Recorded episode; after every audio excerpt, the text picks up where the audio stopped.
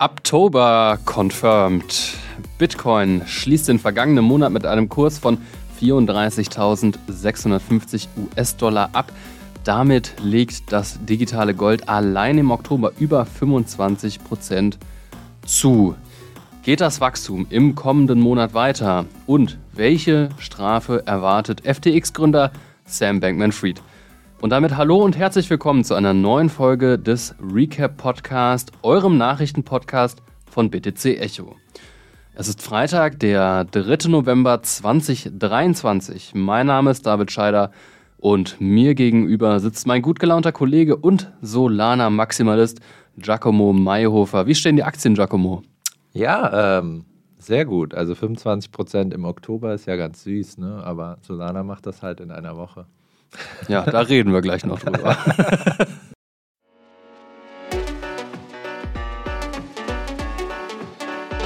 Achtung, dieser Podcast stellt keine Anlageberatung dar. Alle Aussagen dienen lediglich der Information und spiegeln die persönlichen Meinungen unserer Redakteurinnen und Redakteure wider. Der Redaktionsschluss für diesen Podcast ist Donnerstag, der 2. November um 13 Uhr. Übrigens, Giacomo und ich nehmen heute am Donnerstag auf, wie gesagt, das Urteil zu SBF. Das kam aber erst am heutigen Freitag, also einen Tag später. Und diesen Abschnitt haben wir mit Daniel Hoppmann nachträglich aufgenommen. Nicht, dass ihr euch wundert. Ja, guten Morgen, Daniel. Du warst die ganze Nacht wach und hast den Schuldspruch begleitet. Was ist passiert? Ja, guten Morgen, Giacomo. Ähm, ja, also wir hatten tatsächlich eine Verurteilung, also keine Verurteilung, ein Schuldspruch heute früh um ja, ungefähr 1 Uhr morgens deutscher Zeit kam auf einmal die Meldung rein, Sam Bankman-Fried ist schuldig und zwar in allen Anklagepunkten, waren ja sieben an der Zahl.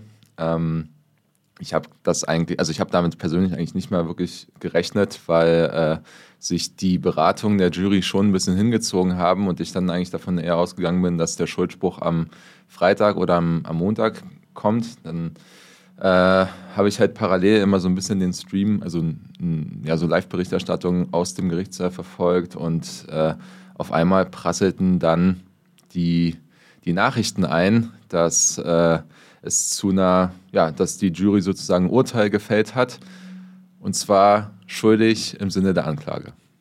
Okay, und was heißt das jetzt? Erwarten ihn jetzt viele Jahre Gefängnis?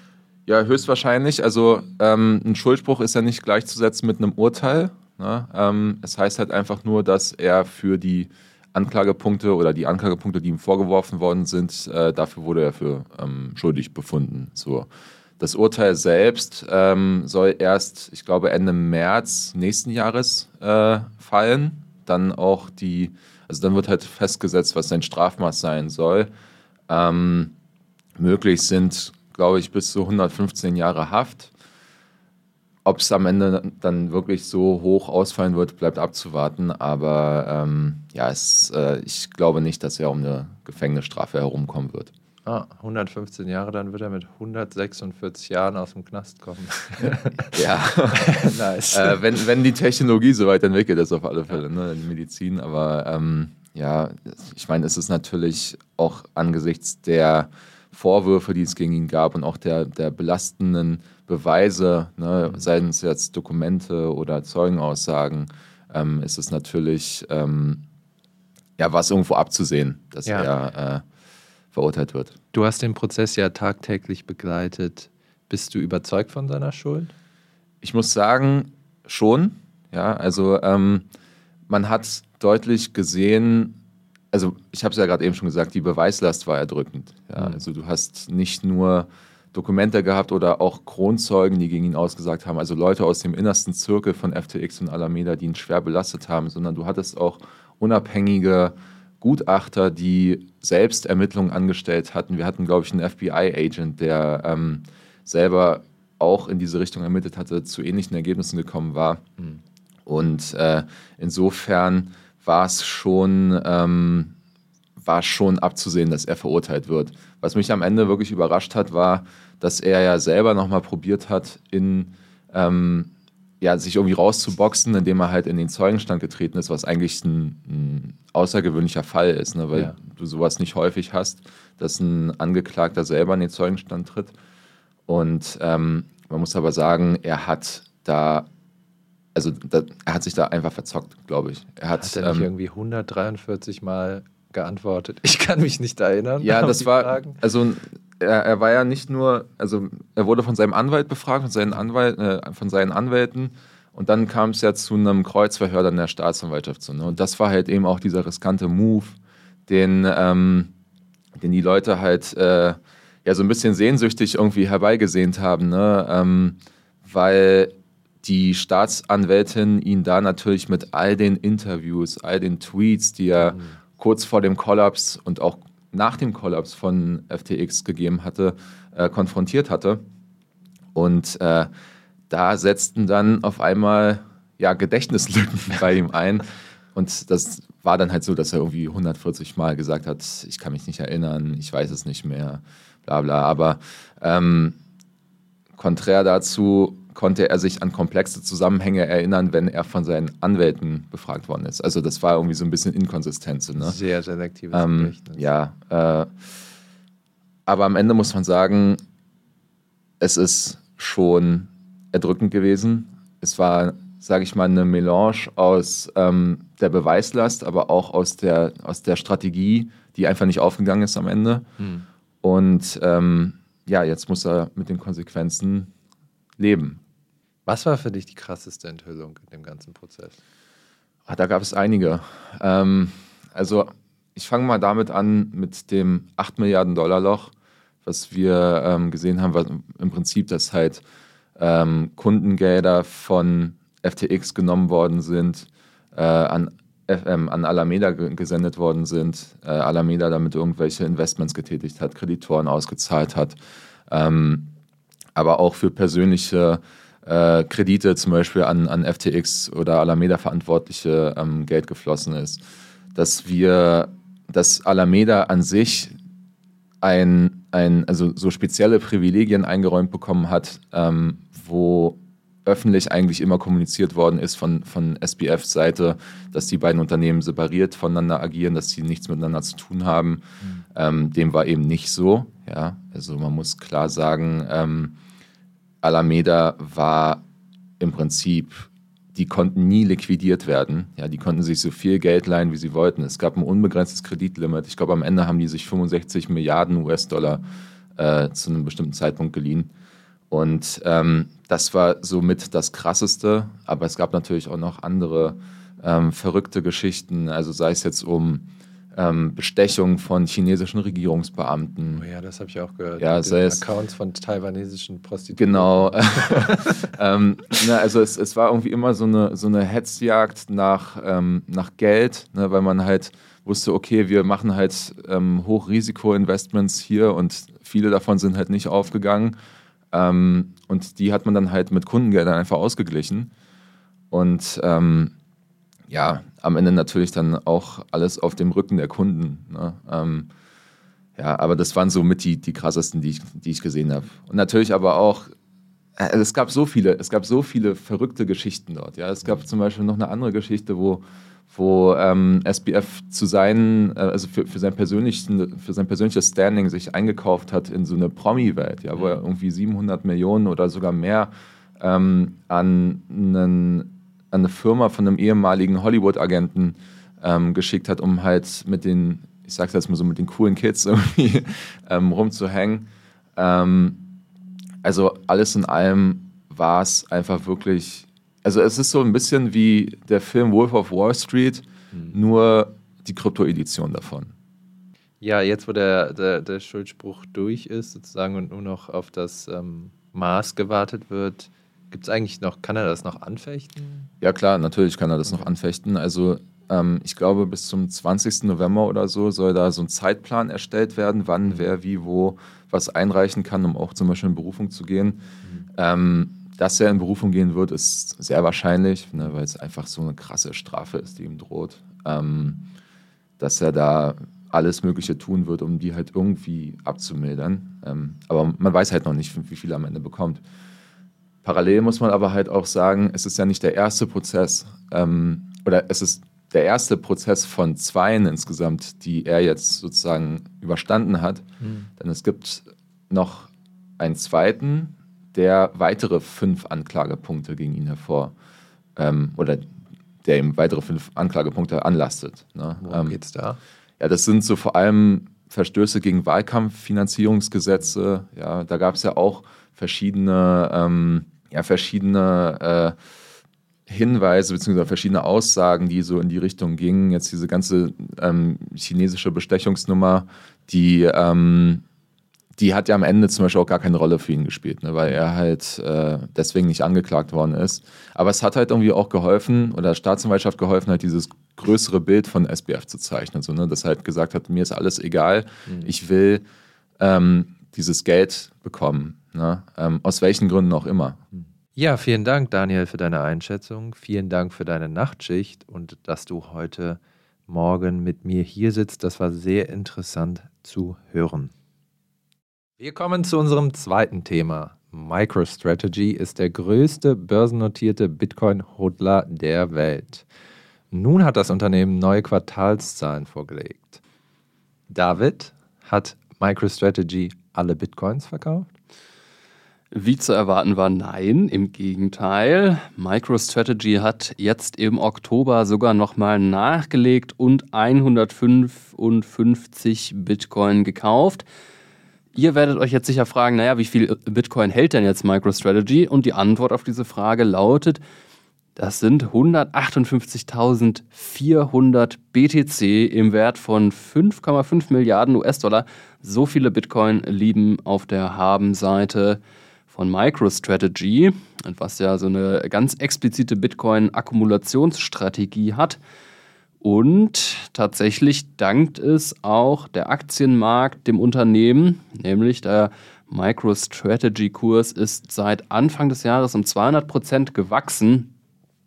Und damit ist äh, das Papier auch so eine Art Hebel auf Bitcoin, denn ähm, ja, der Kurs ist stärker gewachsen als Bitcoin selbst. Aber Und weniger als Solana. sogar stärker als Solana. Und das muss man erstmal schaffen. Ja, und die Bitcoin-Community ist ja äh, ein großer Freund von Michael Saylor, aka Chat, äh, der äh, Gründer von MicroStrategy. Und das ist auch kein Wunder, weil er natürlich äh, immer wieder für Schlagzeilen sorgt und aktuell scheint seine Strategie auch aufzugehen. Der Einkaufspreis im Durchschnitt für alle seine äh, über 150.000 Bitcoin, der liegt nämlich bei 29.500 86 US-Dollar pro Coin und damit ist MicroStrategy 900 Millionen Dollar im Plus. Wow, okay, beachtlich. Ist MicroStrategy damit der größte Bitcoin-Hodler? Jein. Also in der Riege der börsengehandelten Unternehmen ist MicroStrategy der größte. Es gibt aber trotzdem noch größere Bitcoin-Hodler und ich gehe jetzt hier eben auf die Seite bitcointreasuries.net, da kann man das ganz gut sehen. Also man sieht hier eben MicroStrategy. An zweiter Stelle unter den börsengelisteten Hodlern kommt Marathon Digital Holdings, das ist eine Aktien-, eine Mining-Gesellschaft. An dritter Stelle, ganz interessant, Tesla.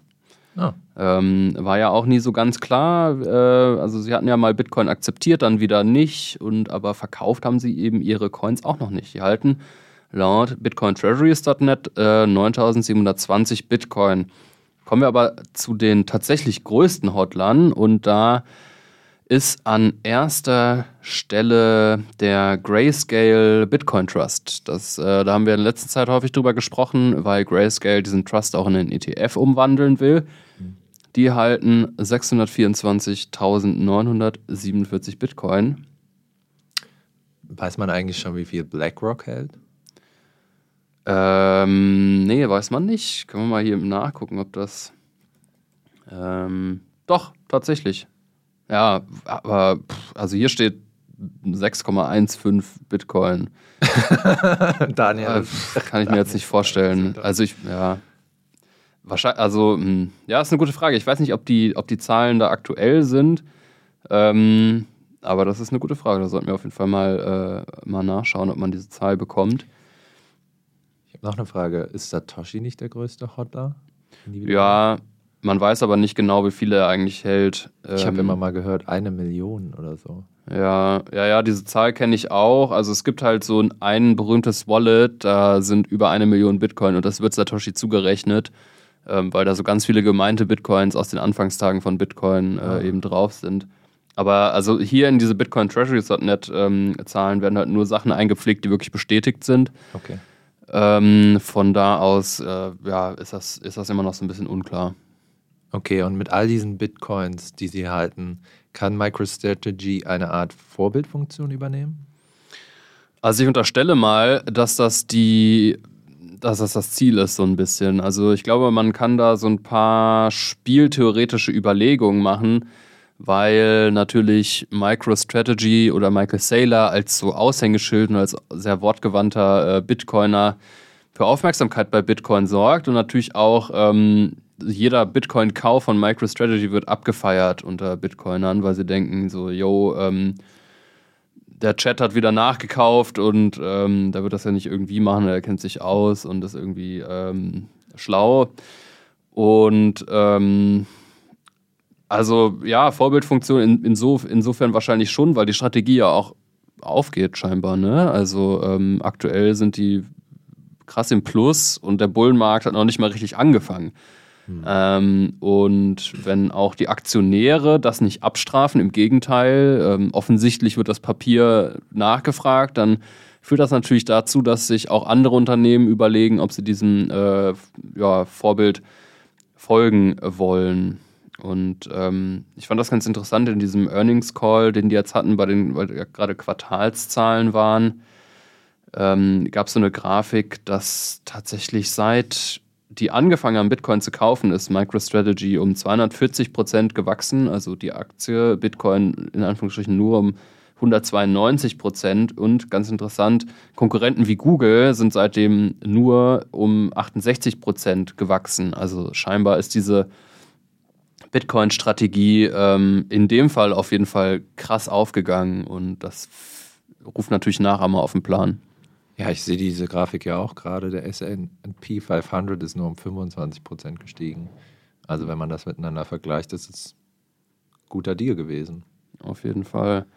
Ist beachtlich. Und ich fand, ähm, Michael, Michael Saylor hatte dann bei diesem Earnings Call noch so einen ganz in- interessanten, interessanten Ausschnitt gesagt. Also er hat sich da auch geäußert, da können wir einmal kurz reinhören.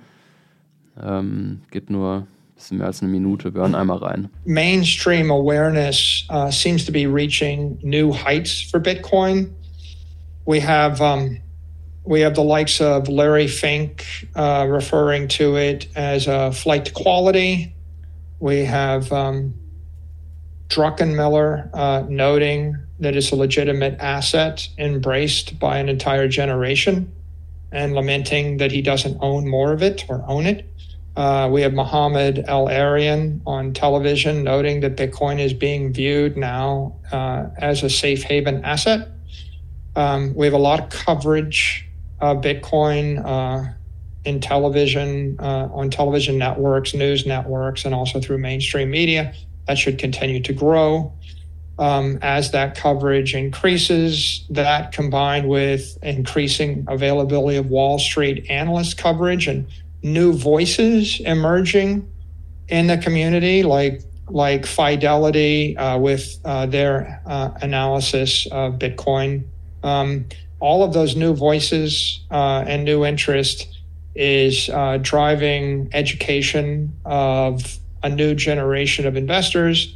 I think we can expect more of that during the Ja, also was er jetzt im Prinzip sagt, ist so, dass die Aufmerksamkeit an einem Höchststand ist, also mit BlackRock, ähm, jetzt natürlich auch mit MicroStrategy und Michael Saylor, aber auch erzählt, sagen wir mal, Mainstream Finance auf einen berühmten ähm, Ökonomen hat er aufgezählt, Stanley Drunkenmiller. Ähm, das sind alles sehr geschätzte Leute in der Wall Street und die sprechen sich alle für Bitcoin aus. Das heißt, du hast einfach so ein, so ein, so ein Aufmerksamkeitsspiel, wo alle irgendwie reingehen. Ähm, und das äh, wird natürlich auch ähm, langfristig den Kurs beeinflussen. Kursgewinne mal abgesehen, was hältst du denn von Michael Saylor als Bitcoin-Aushängeschild? Naja, also da Bitcoin ja so eine, ein dezentrales Projekt ist und jetzt keine Marketingabteilung hat und jetzt auch nicht wirklich Führungsfiguren, ist es, glaube ich, wichtig, dass sich Individuen unabhängig davon einfach für die Idee von Bitcoin aussprechen und das macht halt Michael Saylor. Das ist schon okay, aber man darf natürlich trotzdem nicht vergessen, dass der Mann im eigenen Interesse handelt. Er ist ähm, eben auch Gründer von MicroStrategy, hat das Unternehmen, also die, das Wohl des Unternehmens natürlich auch im Blick. Ähm, nichtsdestotrotz nehme ich es ihm schon ab, dass es selber zeugt von Bitcoin ist.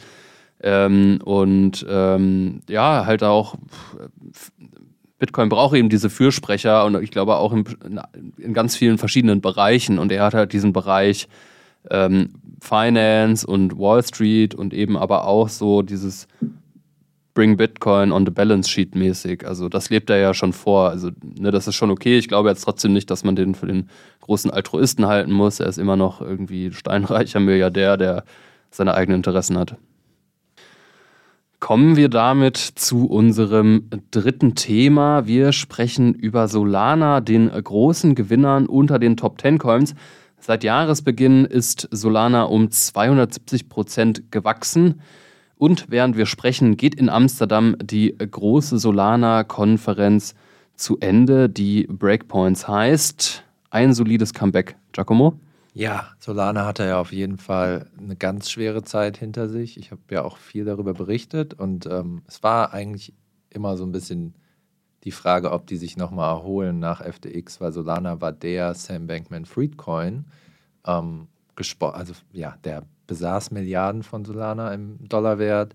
Der hat Projekte gesponsert. Ich, als ich mit der Community geredet habe, manche sind einfach gestorben, weil die halt durch Sam Bankman Fried finanziert wurden. Und der Coin stürzte auf ein Tief, glaube ich, bis, bis 8 Dollar nach dem Crash. Und äh, auch, auch bei den Validatoren war so ein bisschen, okay, ähm, das wird jetzt sehr unprofitabel für uns, beziehungsweise wir gehen stark ins Minus und es war echt auch immer so ein Rennen gegen die Zeit.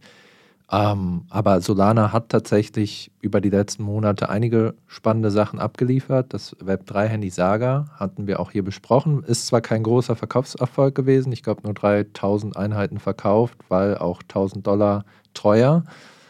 Aber ein Proof of Concept, ähm, dass verschiedene Sachen, die die implementiert haben, funktionieren und ähm, ja, erster Prototyp, auf dem man gut aufbauen kann. Und man muss dazu sagen, dass über die letzten Monate Solana immer wieder Aufmerksamkeit auf sich gezogen hat, weil es ihnen gelang, sehr hochrangige Projekte von Ethereum abzuwerben, beispielsweise Helium, eines dieser spannendsten Cloud-Hosting, dezentralen Cloud-Hosting-Dienste, wo man irgendwie überall roamen kann für nur 5 Dollar pro Monat, geht bisher nur in den USA.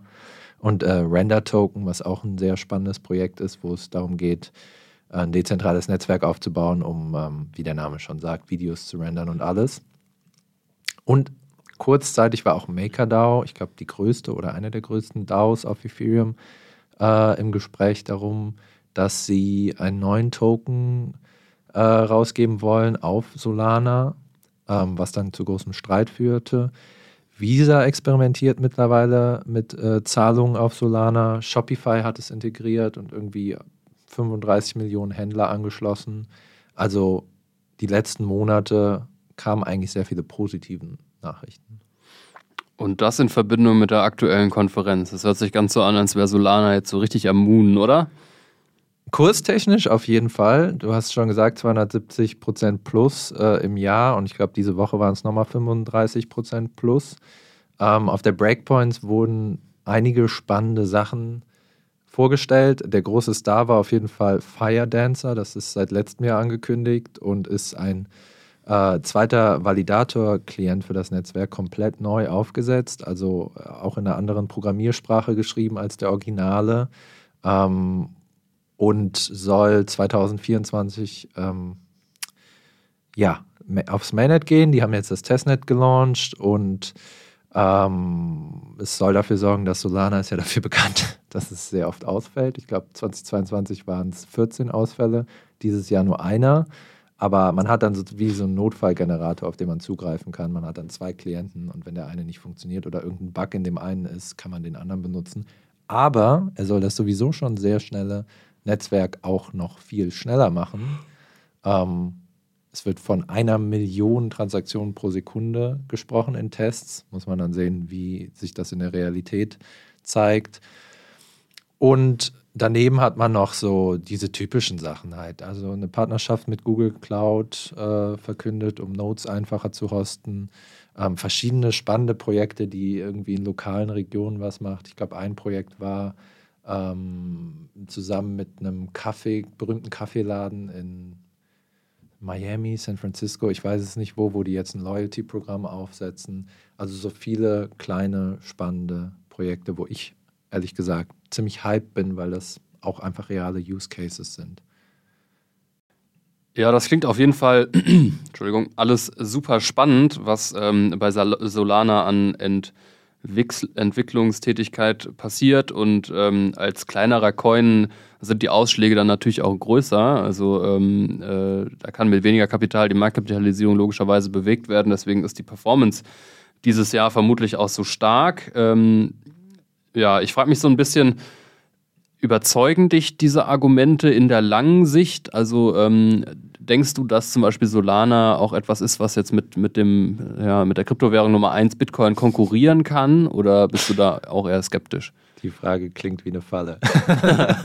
Aber ähm, ja, also wir haben ja hier äh, vorhin auch schon ein bisschen gestritten.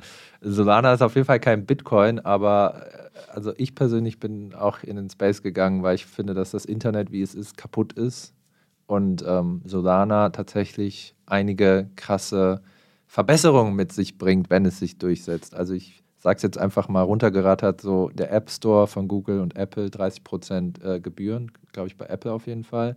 Da klagen ja sogar schon also Unternehmen wie Epic Games und so dagegen. Ähm, aber Apple hat halt eine Monopolstellung. Der App Store von Solana kostet 0% Gebühren. Das gleiche, die haben ein Ticketsystem vorgestellt, was auch ein sehr guter Use Case ist, wo man dann einfach Konzerttickets sozusagen kaufen, verkaufen kann. A, fälschungssicher. Durch die Blockchain weiß man, äh, kann man Identitätsnachweise einfach erklären. Und ich weiß nicht, ob du das mal gemacht hast, aber ich wollte mal ein Konzertticket kaufen im Reseller-Ding und da war nicht ganz klar, ist das jetzt ein Scam oder nicht. Und auch hier Ticketmaster, einer der größten Anbieter, 30% Gebühren. Äh, der Service von Solana nimmt gar keine Gebühren. Also dieses Mittelsmänner rausnehmen ähm, und Gebühren senken, alles ein bisschen günstiger und fairer machen, das macht Solana halt. Ähm, das ist auch der Grund, warum Visa mit denen kooperiert, weil Visa-Transaktionsgebühren können bis zu 3,5 Prozent äh, Transaktionen können bis zu 3,5 Prozent Gebühren kosten und Payments auf Solana sind fast null. Also du zahlst fast gar nichts dafür. Mhm. Wie, weißt du, wie hoch der maximale Token-Supply von, von Solana ist? Gibt es eine Obergrenze? Ups.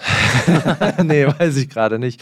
Ähm, ich glaube, die meisten Coins sind schon unterwegs. Ich glaube, wie bei Ethereum kann man auch äh, Coins neu minten mhm. und für Inflation sorgen, ja. ja, ja. Hast du schon mal eine Solana-Note aufgesetzt? Nee, das ist tatsächlich extrem schwierig. Also um, ähm, um eine Node bzw. um Validator zu werden, braucht man wohl, deswegen ist Solana auch so schnell, richtig beefige Maschinen, also mit irgendwie 64 Core-CPUs, die kosten teilweise 60.000 US-Dollar. Ähm, aber auch daran arbeitet Solana daran, dass die sozusagen Rechenzentren aufbauen, wo Leute das dann ähm, sich die Power leihen können und das dann hosten können über die Cloud.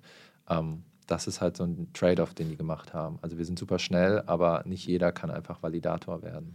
Ja, ich finde, da beschreibst du ganz gut das Blockchain-Trilemma. Also ich wusste, zwischen. dass du mich in die Falle gelockt hast. Nee, das war keine Falle. es sind einfach nur, ich glaube, die Zuhörerinnen und Zuhörer brauchen vielleicht auch so ein bisschen ähm, manchmal so eine, so eine Einordnung. Mhm das sind für mich Argumente, die hören sich gut an, aber wie gesagt, es gibt immer Trade-offs. Und bei Blockchains hast du dieses Blockchain-Trilemma. Du hast Effizienz auf der einen Seite, Skalierbarkeit auf der anderen Seite und Dezentralität. Das sind drei Sachen, die du eigentlich nicht zusammen optimieren kannst. Und Altcoins oder ähm, Smart Contract Plattformen wie Solana, die optimieren halt häufig auf sogenannte Effizienz und Geschwindigkeit, hm. verlieren aber Sicherheit und Dezentralität häufig aus dem Blick. Und ich würde jetzt aus Bitcoin-Perspektive argumentieren, dass es schon ein durchaus übergeordnetes Interesse an der Sicherheit gibt. Weil was bringt es mir denn, wenn ich eine verdammt schnelle Blockchain habe, die aber, wie du sagst, 2022 ständig abstürzt, wo ich eigentlich gar nicht sicher sein kann, da würde ich, also ich persönlich würde ganz vorsichtig sein, da rein zu investieren oder sogar meine Life-Savings reinzustecken. Ähm, da kann ich auf jeden Fall jede Bitcoiner verstehen, die sagen, naja, schön und gut, dass ich da pro Sekunde 7000 Transaktionen machen kann, kann ich ja mit PayPal und Visa auch, gibt es mhm. ja eigentlich schon, mhm. brauche ich vielleicht gar nicht.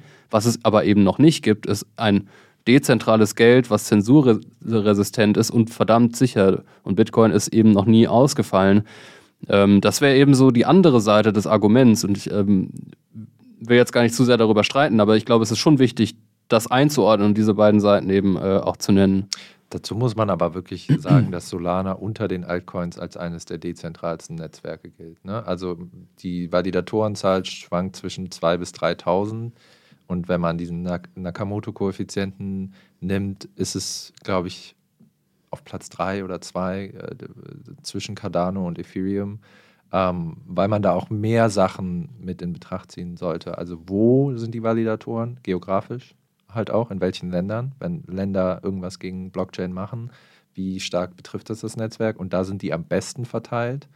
Ähm, und auch welche Hosting-Anbieter benutzt man. Also Ethereum ist ja bekannt fast nur Amazon Web Services und Solana ist am besten verteilt über unterschiedliche Hosting-Server.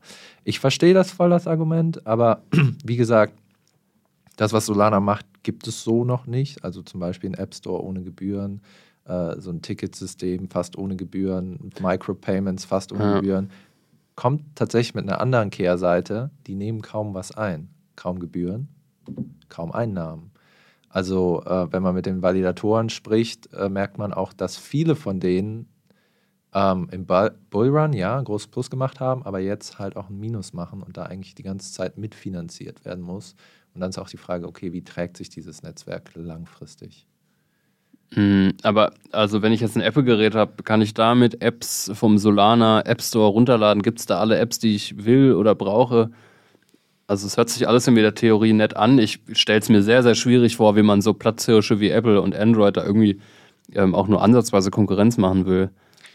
Naja, wenn man sagt, ey, kommt auf unsere Plattform und ihr müsst keine Gebühren zahlen. Aber klar, ob das am Ende reicht, ist, ist die Frage. Aber das ist für mich einer der großen Kämpfe, die mit am wichtigsten sind. Also Apple, Google, alle mal ein ähm, bisschen nicht komplett zu entmachten, aber wieder für ein Gleichgewicht zu sorgen, dass es keine riesigen Internetmonopole mehr sind und dass es auch andere Anbieter gibt. Ähm, no financial advice, aber man muss auch sagen, also es gibt von Van Eck äh, die Prognose, dass Solana bis um 10.000 Prozent bis 2030 steigen könnte, irgendwie in die 2.000 Dollar Region. Ähm, weiß ich nicht, das sind immer so Moon-Prognosen, ähm, wo wo man jetzt wirklich aufpassen muss, auch, okay, die, das, der Kursgewinn ist schön anzusehen, ähm, aber Solana und FTX sind immer noch miteinander verwandelt. FTX ist im Insolvenzverfahren äh, und hält immer noch ähm, Solana im Wert von fast 2,5 Milliarden US-Dollar. Ähm, und die schicken die jetzt bereits die ganze Zeit an die Börsen, also immer wieder große Bewegungen. Und ab nächstem Jahr sollen die wohl in der Lage sein, die auch zu verkaufen. Also es kann halt auch sein, dass der Preis wieder krass runterkommt, weil einfach die Insolvenzverwalter von FTX den ganzen Stash verkaufen. Ich glaube, das sollte man an dieser Stelle auch nochmal erwähnen. Hm, ja, ich glaube, dann könnte man so als versöhnliches Fazit ziehen, dass einfach Solana und Bitcoin vollkommen verschiedene Use Cases haben. Also das eine ist halt irgendwie eine Smart Contract Plattform, die extrem viele Anwendungsfälle hat und das andere ist eben ein sehr konservativ programmiertes, ähm, dezentrales, digitales Gold. Irgendwie, und da kann ja beides nebenher existieren, ist, glaube ich, ist, ich, in Ordnung, ja. Ich glaube auch. Müssen wir die Bitcoiner fragen. Ich weiß nicht, ob die mich killen.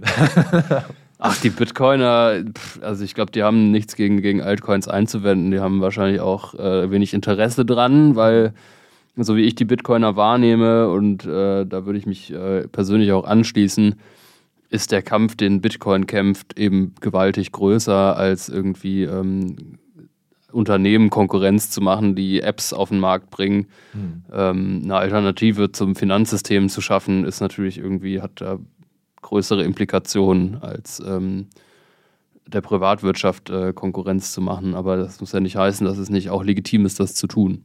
Ja, lieber Giacomo, ähm, es war mir wie immer eine Freude, auch dieses Mal kontrovers mit dir über den Crypto Space zu diskutieren und zu plaudern. Ähm, macht auf jeden Fall Spaß, können wir, können wir häufiger machen. Ja, gerne. und ähm, trotzdem für die Solana-Updates vielen Dank, ähm, weil ich da auch einfach lange nichts von mitbekommen habe. Und Daniel danke ich an dieser Stelle für das SBF-Update und natürlich auch für den Fleiß, ähm, diesen Fall, diesen Gerichtsprozess so ausführlich begleitet zu haben. Das hast du ja auch gemacht. Ähm, deswegen euch beiden da vielen Dank. Und falls euch, liebe Zuhörerinnen und Zuhörer, diese Folge gefallen hat, und das hat sie, sind wir ehrlich, sonst hättet ihr längst ausgeschaltet, dann tut uns doch den Gefallen und lasst uns ein Abo da. Einfach auf die Glocke drücken und auf Folgen tippen. Das kostet euch nichts, uns hilft es aber äh, ungemein. Ähm, vielen Dank an dieser Stelle. Und in diesem Sinne ein schönes Wochenende euch allen und bis zum nächsten Mal. Macht's gut.